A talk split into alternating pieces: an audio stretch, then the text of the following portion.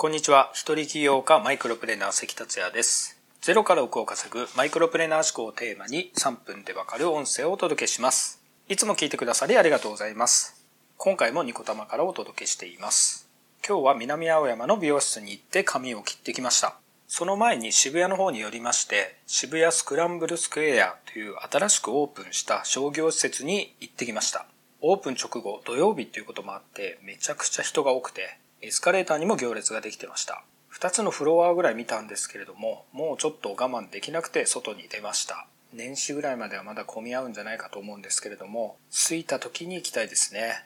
さて今回のテーマは実例あり手堅く成果を出す簡単な3ステップをお届けします。成果を出すことを難しく考えているとなかなか一歩が踏み出せません。また最近思うように成果が出てないという人もシンプルに考えればまた良い成果が出ることは多々あります。ということで今回はシンプルな3ステップをお伝えします。実に簡単です。その3ステップとは1やるべきことを好きになる。2基本を学ぶ。3自分の型を作ってマスターする。この3つです。かなり昔の話になりますが僕の経験談を聞いてください。昔僕はテレアポのバイトをしたことがあります。20年以上前の話なので相当前ですね。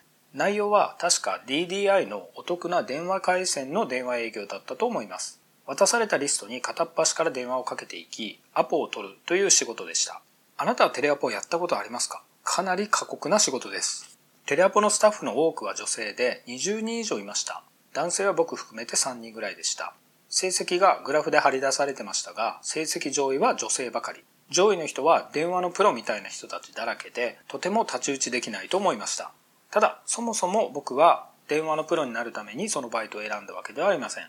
他の目的があったのですがそのバイトをきっかけに僕は電話が大嫌いになってしまいました。そしてその後会社を起こしました。まだインターネットを使ってなかった時期で仕事上嫌でも電話を利用しなければならない状況でした。もうバイトではありませんからやりたくないとは言ってられません。最初は電話が嫌いという意識がありましたが電話対応が上手くなれば売り上げにつながるということで電話を好きになろうとしました。これがステップ1のやるべきことを好きになるです。どのようにやるべきことを好きになるようにしたかというと、お客さんや業者をできるだけ身近に感じるようにしたり、笑顔を作って電話に出たりなどしました。また、お客さんや業者と話しながら、基本的な言葉遣いやフレーズを覚えてきました。これがステップ2の基本を学ぶです。そうやっていると、電話応対には注文の際の流れ、問い合わせの際の流れなど、ある程度のパターンがあることに気づきました。そのパターンの方が自分なりにできていくに従い気がつけば電話応対がプロレベルになったのです。これがステップ3の自分の型を作ってマスターするです。いかがでしたでしょうか？